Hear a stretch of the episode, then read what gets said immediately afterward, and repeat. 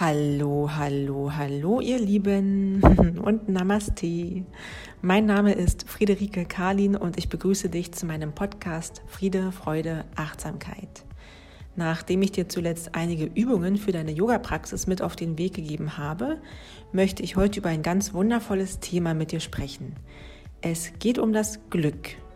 Wie können wir Glück empfinden und wie entsteht Glück vielleicht auch? Ich habe für dich drei wichtige Grundzutaten und möchte diese mit dir teilen.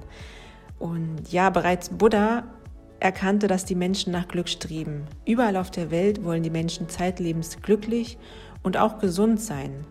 Auf die Frage, was ist der Sinn des Lebens, geben viele Menschen heute die Antwort, glücklich sein. Glück wird dabei häufig im Außen gesucht. Wenn wir es hier einmal finden sollten, sollte uns jedoch bewusst sein, dass diese Art von Glück oft nur von relativ kurzer Dauer und auch eher unbeständig ist. Glück im Inneren zu finden, ist daher der Schlüssel zum wahren Glück. Die innere Haltung und die Verhaltensweisen auf dem Weg zu unserem Glück sowie die eigene Definition von Glück bestimmen unsere Lebensqualität.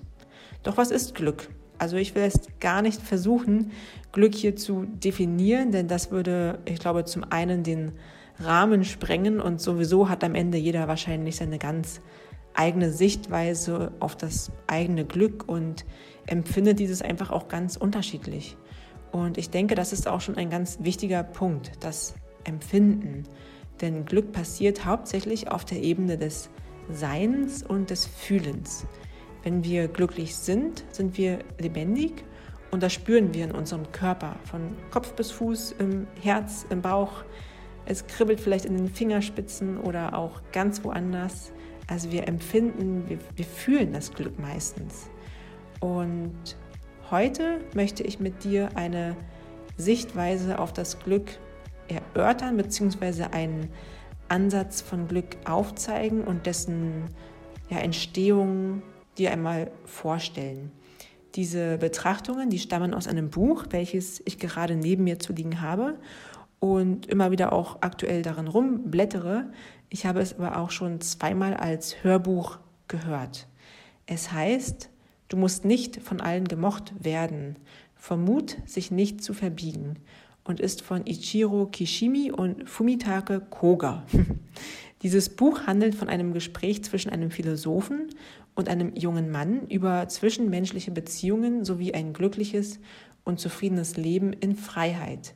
Grundlage für dieses Gespräch ist die Psychologie bzw. sind die Erkenntnisse von Alfred Adler, dem Begründer der Individualpsychologie sowie einem Vorreiter der modernen Achtsamkeitsbewegung. Gemäß Adler ist Glück das Ergebnis von drei ineinandergreifenden Konzepten. Glück entsteht durch Selbstakzeptanz, Vertrauen in andere und Engagement für andere. Lasst uns diese drei Konzepte einmal genauer betrachten. Los geht's. Ja, gemäß Adler entsteht Glück also durch Selbstakzeptanz, Vertrauen in andere und Engagement für andere. Lasst uns diese drei Aspekte einmal zusammen genauer beleuchten. Glück entsteht durch Selbstakzeptanz. Was ist Selbstakzeptanz? Auf jeden Fall ein sehr, sehr wichtiger Faktor und meines Erachtens auch die Grundlage für Selbstliebe und Selbstfürsorge.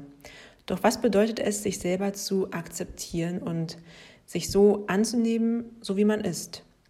Es bedeutet, dass wir uns und unsere Natur annehmen und dass wir nicht gegen diese ankämpfen, sie nicht unterdrücken oder verleugnen. Man könnte quasi auch sagen, Glück ist unsere Natur oder ja, Glück ist meine Natur. Und wir alle haben Anteile in uns, die veränderlich sind, aber auch Anteile, die unveränderlich sind. Und ja, die äußeren Merkmale beispielsweise oder auch die genetischen Veranlagungen, die sind eher schwer veränderlich. Daher lohnt es sich einfach, diese anzunehmen und ja, uns dafür auch zu lieben. Denn irgendwer hat gewollt, dass wir vielleicht diese eine bestimmte Haar- oder Hautfarbe bekommen haben, dass wir Leberflecken an bestimmten Stellen des Körpers haben oder auch, dass wir Sommersprossen bekommen haben, dass wir eher in- oder extrovertiert sind. Also irgendwer hat genau das so gewollt und all diese Merkmale in uns so vereint, dass wir eben ja ein Unikat sind, dass wir alle einzigartig sind und kann ich jetzt wahrscheinlich auch weiter erzählen. Also vielleicht hast du eine Zahnlücke und die ist der Hingucker und die macht dich total speziell und besonders und schenkt dir auch irgendwie was ja ganz Neckisches oder du wirst im Sommer vielleicht auch nicht braun, so wie ich, oh, weil wir einfach helle Hauttypen sind und das, das ist eben einfach so und warum sollten wir uns dann der prallen Sonne aussetzen, einen Sonnenbrand riskieren, unsere Haut schädigen und noch andere äh, Krankheiten provozieren. Und ja, da spreche ich definitiv auch von mir. Ich kenne das jetzt gerade im Sommer immer wieder, das ging über Jahre, dass ich immer wieder dachte, so, ach Manu, irgendwie meine Geschwister, meine Freunde sind alle so schon braun. Und man sieht in den Sommer einfach auch im Gesicht mit Farbe an. Und ich bin irgendwie immer so blass geblieben und bin dann aber doch in die Sonne gegangen und habe dann irgendwie ständig einen Sonnenbrand gehabt. Und irgendwie sah das dann ja auch nicht wirklich schön aus. Und ähm, ja, habe damit irgendwie sehr mal zu kämpfen gehabt, auch wenn ich aus einem Sommerurlaub zurückgekommen bin, war manchmal der erste Spruch, bist du ja gar nicht braun geworden. Wo ich dachte so, äh, ja, nur deswegen bin ich jetzt auch gar nicht übrigens in den Urlaub gefahren, aber trotzdem hat das mich immer so ein bisschen getriggert und ah, ja, hat mich schon irgendwie gewurmt. Und jetzt langsam habe ich das tatsächlich auch wirklich akzeptiert, dass ich einfach ein heller Hauttyp bin, dass ich rot werde, aber nicht braun. Ich bekomme Farbe, man sieht mir den Sommer durchaus auch an. Ich bekomme auch mehr Sommersprossen, aber ich werde einfach nicht braun. Und das ist eben so. Und ja, manchmal kann man auch solche ähm, Herausforderungen ja auch aus einer anderen Perspektive betrachten. Eben jetzt, um bei dem Beispiel zu bleiben, dass eine helle Hautfarbe zu manchen Epochen oder auch in manchen Kulturen oder Ländern zum Beispiel auch als sehr edel angesehen wird und als was super, super Schönes. Und so versuche ich das jetzt manchmal auch einfach zu sehen und ja, einfach das so anzunehmen, dass ich eben so bin und nicht knaggelbraun werden soll und Punkt. Und trotzdem freue ich mich, wenn ich andere Menschen sehe, wie die im Sommer brutzeln und braun werden und wie man den eben einfach diesen Sommer ansieht. Und ja, das heißt auch nicht nur, weil ich blass bin, dass ich nicht draußen bin. Das sagt ja gar nichts über mich aus. Und ja, deswegen, also vor allem die körperlichen Merkmale, die anzunehmen, das ist, glaube ich, sehr, sehr ähm, hilfreich und auch kräftesparend einfach. Also da nicht gegen anzukämpfen. Ähm, ja, und um auch noch so ein bisschen den Bogen zum Yoga quasi zu bekommen, ein ganz kleiner Ausflug in das Ayurveda, also in die kleine Schwester oder eigentlich auch einen großen Bruder, kann man fast sagen, vielleicht vom Yoga. Äh, man, aus der Sichtweise des Ayurveda gibt es drei unterschiedliche sogenannte Konstitutionstypen. Und diese bringen jeweils ganz unterschiedliche Merkmale mit sich. Sowohl körperliche Merkmale, also da geht es wirklich um die Körperform, um die Beschaffenheit von, von den Haaren, von den, von den Zähnen tatsächlich auch, von, von der Größe, von den Augen und ja, auch körperliche Prozesse werden damit einbegriffen, eben der Stoffwechsel oder auch die Verdauung und ähm, das ist, sind die körperlichen Merkmale, aber eben auch mentale und emotionale Neigungen werden diesen speziellen Konstitutionstypen zugesprochen. Die werden als sogenannte Doshas im Ayurveda bezeichnet. Und diese drei im Speziellen sind Vata, Pitta und Kapha. Und die sind alle in uns dreien vorhanden, um, jedoch in unterschiedlichem Maße. Also jeder von uns hat diese drei Anteile in sich, aber unterschiedlich gewichtet. Und man kann auch zwei von denen besonders in sich tragen oder auch nur einen, vielleicht sogar auch alle drei. Aber tendenziell hat jeder einen, einen Schwerpunkt, einen Typen besonders ausgeprägt. Und wenn wir gegen diesen Typen in uns ankämpfen, den ich annehme, anders handeln, dann können hier auch auf verschiedenen Ebenen Krankheiten hervorgerufen werden. Und da zeigt sich auch hier immer mehr, wie, wie wichtig es ist, sich selber zu kennen und zu wissen, welche Nahrungsmittel tun mir zum Beispiel selber besonders gut. Welche Form der Bewegung brauche ich? Welche körperliche Aktivität brauche ich? Ähm, wie viel Schlaf brauche ich zum Beispiel? Also all das ist super wichtig. Auch zu wissen vielleicht, wie, wie ticke ich? Was sind meine emotionalen Neigungen? Und wie kann ich eben mich selber dabei unterstützen, um ja, in Balance zu bleiben? Das einfach mal auch als kleine Idee noch für dich. Ähm, auch darüber werde ich sicherlich irgendwann mal mehr noch im Detail hier sprechen. Ja, und wenn wir uns selber annehmen und erkennen, so wie wir sind, und dass wir genauso auch vollständig und vollkommen richtig sind und auch genug sind, dann ja, entspringt daraus, glaube ich, auch so ein gewisser innerer Frieden und auch eine innere Ruhe. Und wenn wir mit uns zufrieden sind und uns ja ganz zufrieden betrachten aus einer gelassenen Haltung heraus und auch mal über uns lachen können, ich glaube, dann ist das schon eine schöne Tendenz Richtung ja, Gelassenheit und dem eigenen Glück. Und ich hatte euch auch in den sozialen Medien vorab einmal gefragt, was denn für euch selber Glück bedeutet. Und da hat auch tatsächlich ein Großteil von euch gesagt, innerer Frieden und keine Sorgen zu haben.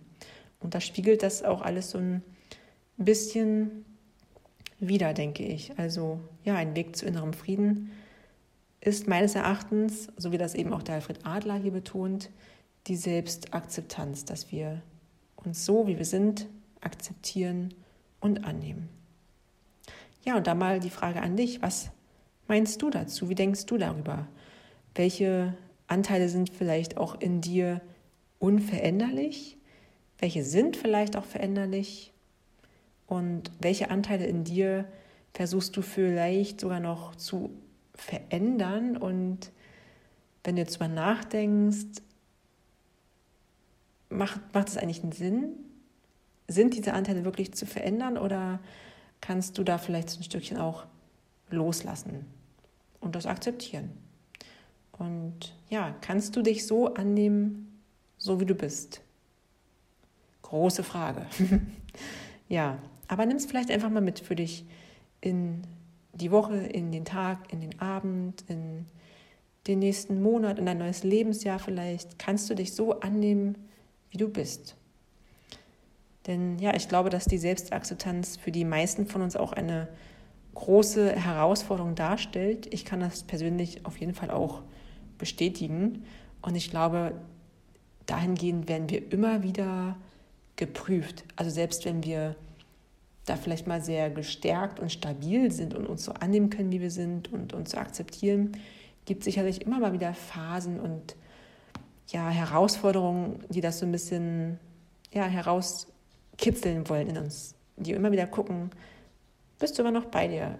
Kannst du dich immer noch so annehmen, wie du bist?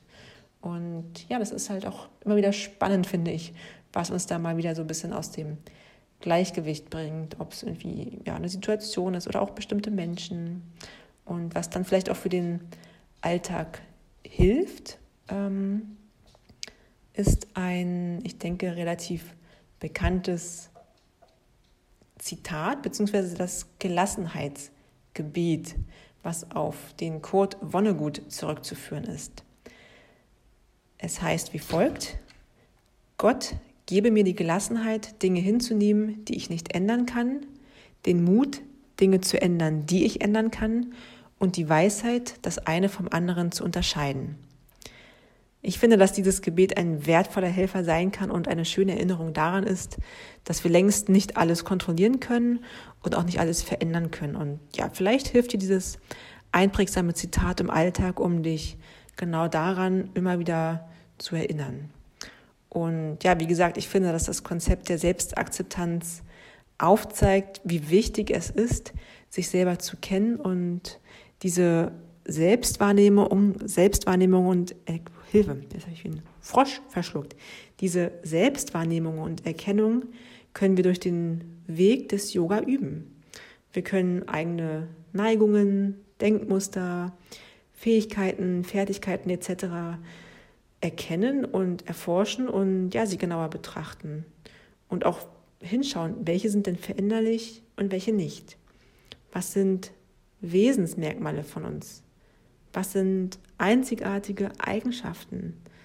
Und es ist wahrscheinlich sehr kräftesparend und auch stresslindernd zu erkennen, welche Anteile in uns veränderlich sind und diesbezüglich den inneren Kampf dann auch beenden.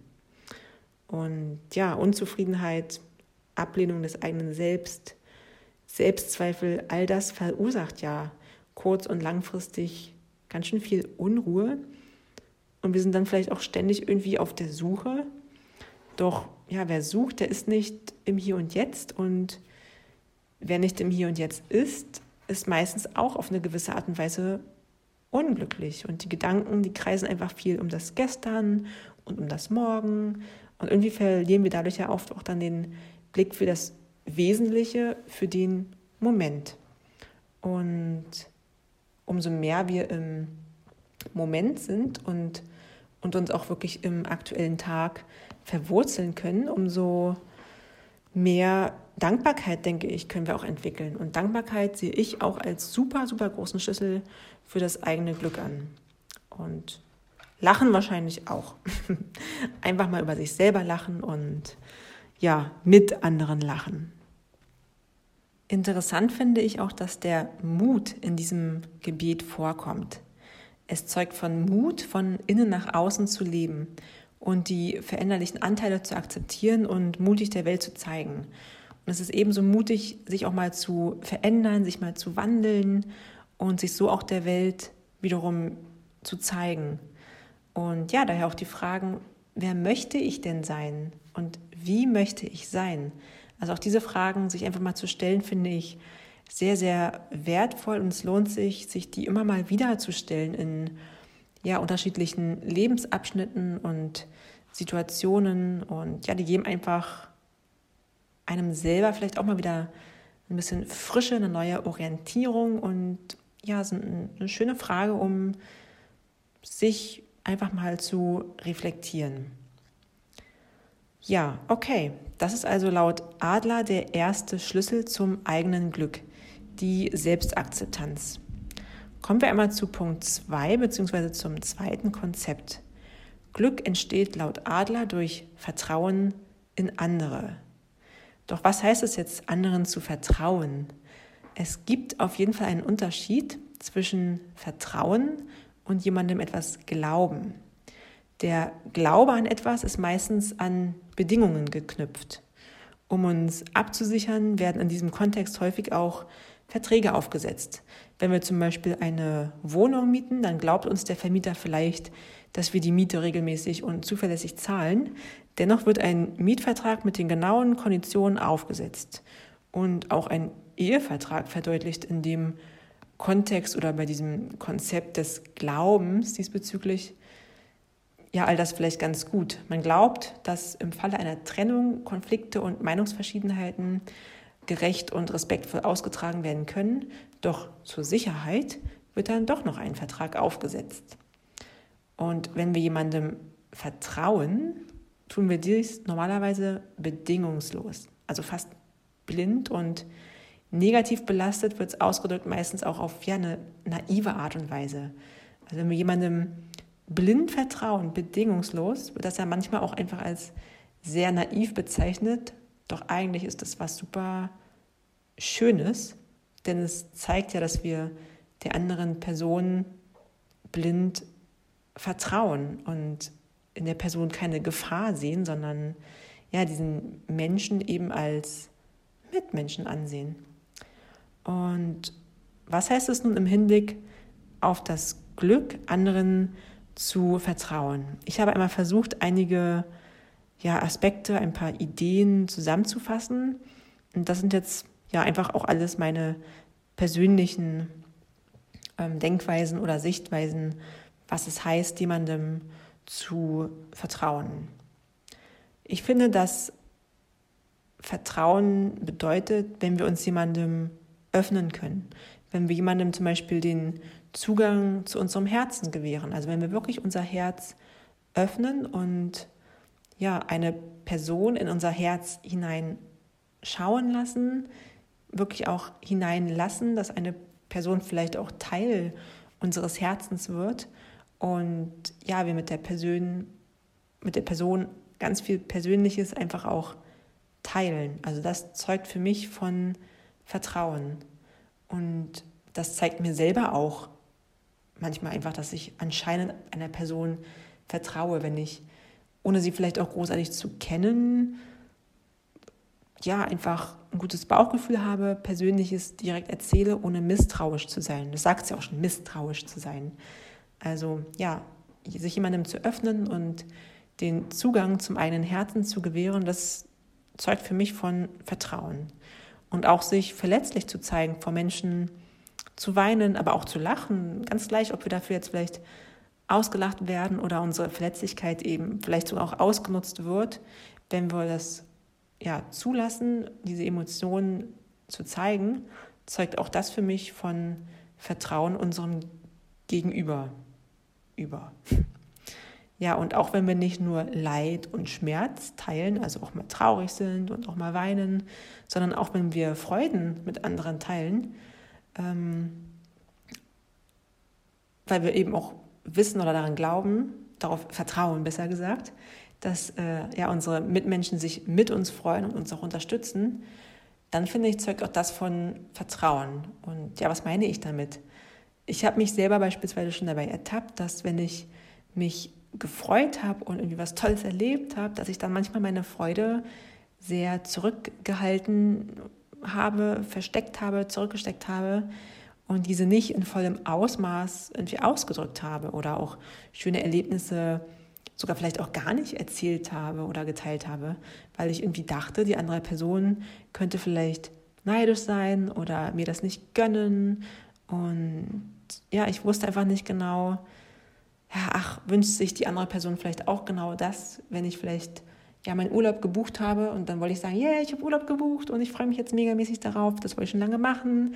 Da ich manchmal mich nicht getraut, das auch genau so auszudrücken, weil ich dachte so, ah, der andere will bestimmt auch gerade in Urlaub und kann vielleicht gerade nicht. Und ja, das hat dann aber eigentlich davon gezeugt, dass ich der Person vielleicht nicht ganz ähm, vertraut habe, in dem Sinne, dass ich nicht der Person das zugesprochen oder vertraut habe, dass sie mit diesen Informationen und auch meinen Emotionen quasi umgehen kann. Dabei sollte ich in dem Falle, bei dem Beispiel, einfach darauf vertrauen, dass die Person ganz gleich, ob sie selber gerade urlaubsreif ist oder nicht, mir diesen Urlaub gönnt und sich mit mir freut. Und auch wenn sie vielleicht denkt, erstmal so, ach Mensch, hätte ich auch gerne und so ein bisschen eifersüchtig, neidisch ist, das trotzdem, ja, nicht so auslebt und ähm, mir den Urlaub auch nicht neidisch, äh, neidisch sage ich schon, nicht, nicht madig redet oder ähnliches.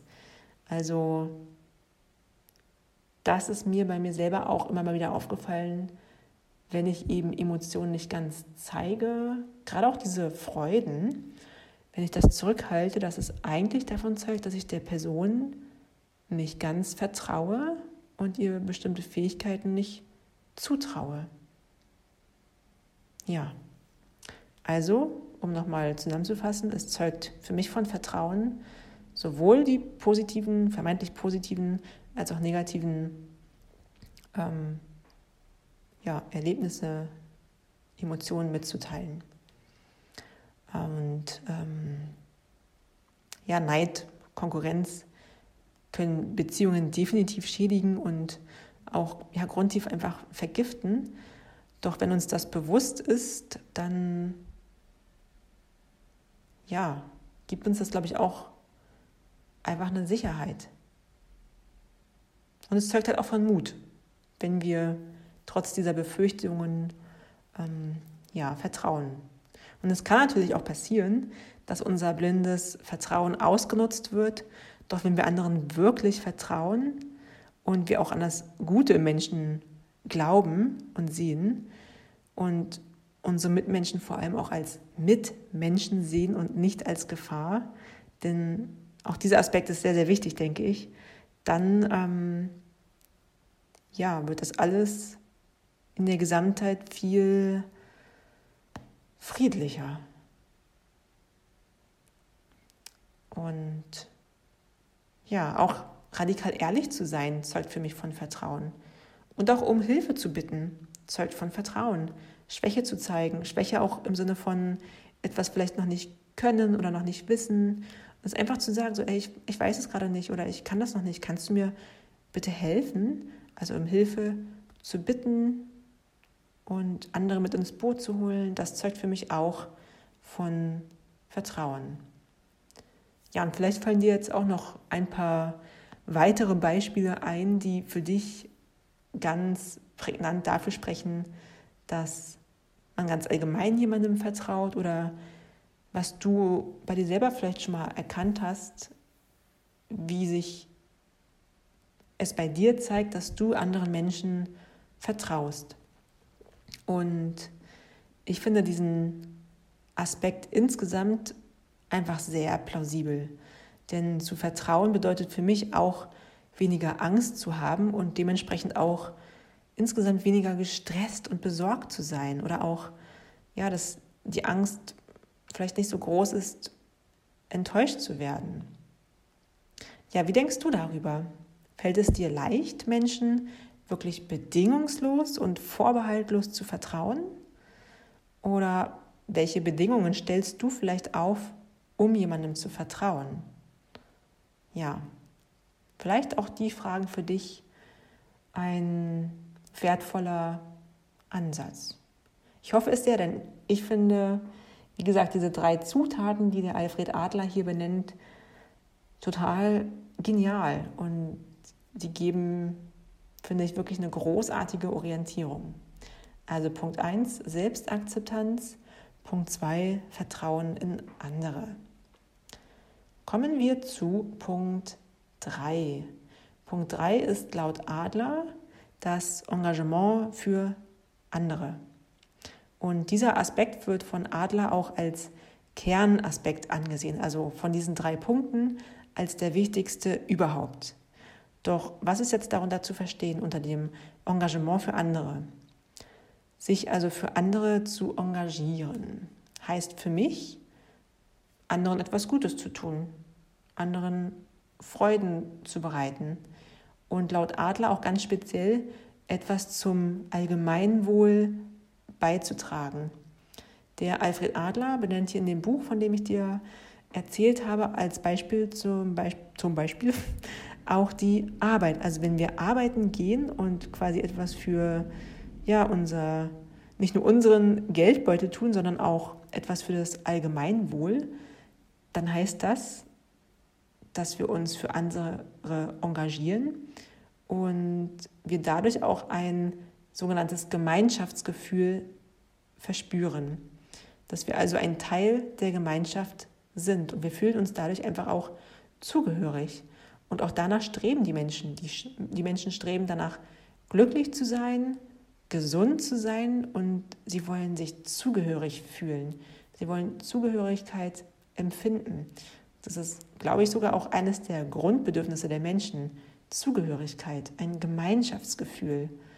Und daher sieht der Alfred Adler diesen Aspekt als sehr, sehr ja, zentral an. Und wie kann ich mich jetzt für andere engagieren? Was fällt dir ein? Ich habe mich das auch mal gefragt und einfach mal so ein paar Pünktchen auch für mich mal zusammengefasst und auch mal notiert und will dir die auch gerne einmal ja, eröffnen. Also einige Beispiele dafür, was es heißt, sich für andere zu engagieren und was eben dadurch auch glücklich macht. Ich finde, es macht glücklich, für jemanden zu kochen und zu backen zum Beispiel. Oder auch für jemanden den Tisch zu decken. Also nicht nur für sich selber mal was zu, zu bereiten und den Tisch zu decken, sondern auch für andere Personen den Tisch zu decken. Ich, ich finde, das macht unglaublich viel Spaß. Auch, ähm, ja, jetzt ist gerade auch Urlaubszeit. Viele fahren in den Urlaub und brauchen Unterstützung bei der Pflege von den Pflanzen, von der Wohnung, vielleicht auch von Tieren. Und ich finde, das macht dann auch total glücklich, für Nachbarn einfach mal die Blumen zu gießen, die, die Post aus dem Briefkasten rauszuholen, alles zu sammeln, die Wohnung einfach zu, zu pflegen und auch vielleicht sogar die Tiere mit zu versorgen, wenn das Härchen mal für, sei es jetzt den gesamten Urlaub oder auch mal nur für ein Wochenende nicht da ist, einfach darauf ein Auge zu haben und ja, den, den entweder Nachbarn oder Familienmitgliedern dadurch den Urlaub zu erleichtern, dass die wissen, ach, meine Pflänzchen, meine, meine Kätzchen, die sind jetzt versorgt, da kümmert sich meine liebe Nachbarin drum. Und ich finde, ja, das ist einfach für beide Seiten ein Gewinn. Und ähm, ja, auch Unterstützung anzubieten, wenn man vielleicht weiß, hey, es ist Urlaubszeit, mal wieder zu sagen, hey, wenn ihr jetzt wieder bald wegfahrt, ich kann gerne wieder auf eure Pflanzen aufpassen und auch die, die Kätzchen verpflegen oder die, die Mäuse füttern, was weiß ich. und ähm, ja, einfach diese Unterstützung, Hilfe anzubieten. Vielleicht auch wenn, ja, ich habe ich habe Brüder und meine Brüder haben teilweise auch schon Kinder, dann vielleicht auch mal anzubieten, so hey, wenn ihr mal Hilfe braucht, dass ich mal die Kinder abnehme ähm, oder auch mal zur Schule bringe, kann ich gerne tun, wenn euch das irgendwie hilft. Also einfach so diese, diese kleinen Handlungen im Alltag, die können manchmal, glaube ich, ganz, ganz viel ausmachen in dem Moment, aber auch insgesamt einfach eine Verbindung schaffen. Und ja, auch Thema Geschenke. Also klar macht es glücklich, etwas geschenkt zu bekommen, aber ich finde, es macht fast genauso glücklich, ein Geschenk für jemanden auszusuchen, das Geschenk schön zu verpacken, das Geschenk zu überreichen und ähm, ja, dann auch einfach zu sehen, wie sich die andere Person darüber freut. Auch, auch Bücher zum Beispiel. Ich lese selber sehr, sehr gerne oder höre eben auch Hörbücher. Und wenn ich ein gutes Buch gelesen habe und ich weiß genau, eine Freundin, ein Freund, der würde das bestimmt auch gefallen, dann liebe ich das auch, das Buch irgendwie weiterzugeben, zu verborgen oder weiter zu verschenken oder zumindest davon zu berichten und zu sagen, ey, hier, ich habe dir was super Tolles, Interessantes gelesen und das ist bestimmt auch total wertvoll für dich. Also auch in dem Sinne kann man an, sich für andere engagieren, auch einfach Wissen teilen und auch ja, Erfahrungen teilen. Und ich finde, das macht auch einfach irgendwie glücklich. und ja auch Leidenschaften teilen. Eben, was habe ich gelesen, einen tollen Song, Musik gehört.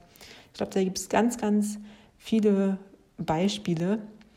Ähm, kann ich jetzt hier aufhören? Ich hoffe, es ist dir klar geworden, was ich persönlich jetzt damit meine. Ähm, man kann sich auch ehrenamtlich engagieren, beispielsweise. Ähm, und das Ganze hört auch, denke ich, nicht bei mit Menschen auf, sondern geht auch zur Umwelt, zu den Tieren weiter. Also ich kann ja auch ähm, ja, einem Igelchen, einem Frosch über die Straße helfen oder ja, eben auch in einem Tierheim speziell ähm, meine Hilfe anbieten. For free, einfach mit Hunden spazieren gehen oder vielleicht sogar auch eine Patenschaft für ein Tier übernehmen. Ähm, all das ist gemeint mit, sich für andere zu engagieren und ja, dadurch ein Gemeinschaftsgefühl zu verspüren.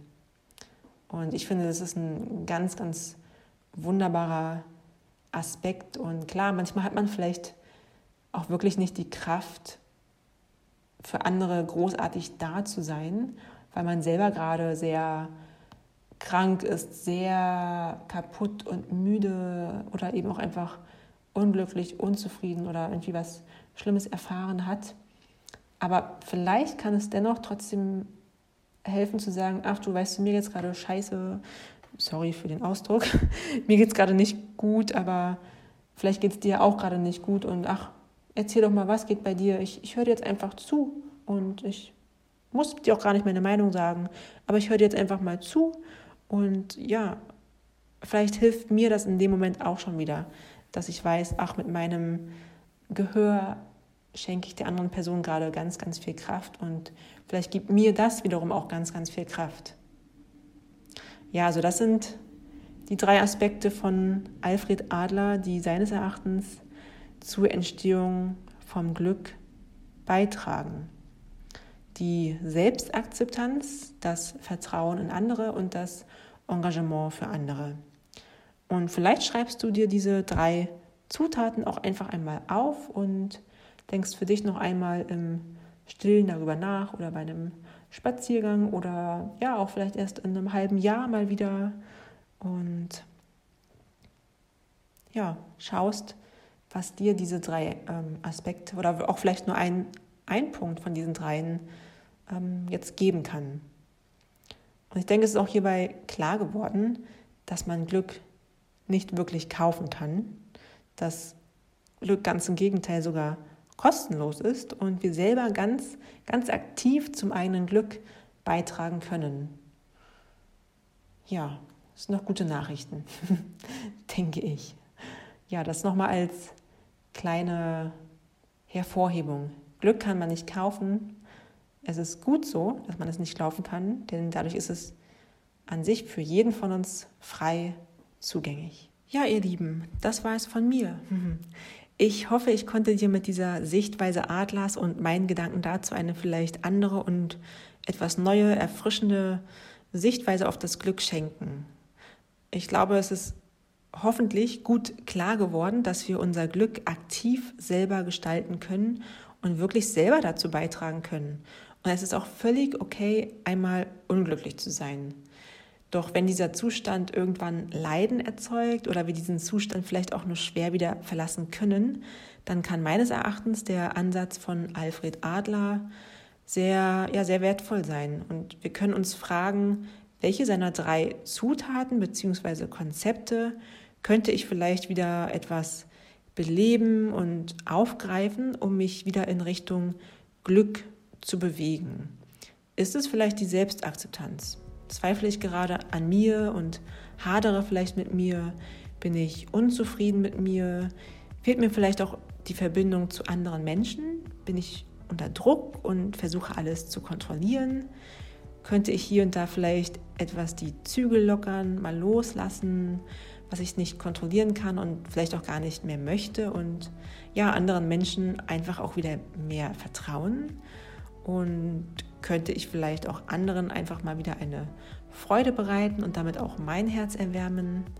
Also das sind alles ja, Fragen, die vielleicht auch helfen können und ja, den Weg zum eigenen Glück ganz gut ebnen. Glück kann man definitiv nicht kaufen.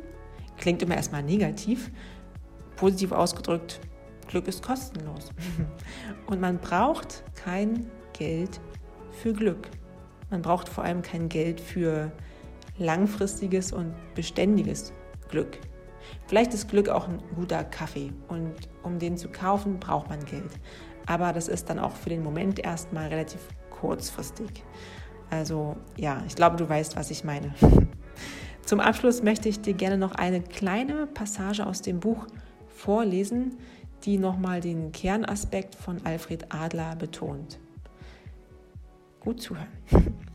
Wenn ich den Stern des Engagements für andere hoch am Himmel über mir habe, werde ich immer das Glück und meine Mitmenschen an meiner Seite haben.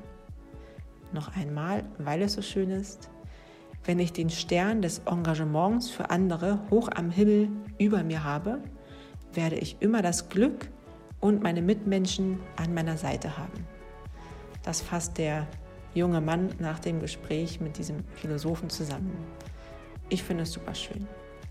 Und ja, in diesem Sinne, au revoir und bis ganz bald, ihr Lieben, du Sonnenschein. Nimm dir Zeit für dich und vergiss das Atmen nicht. Namaste, deine Rike.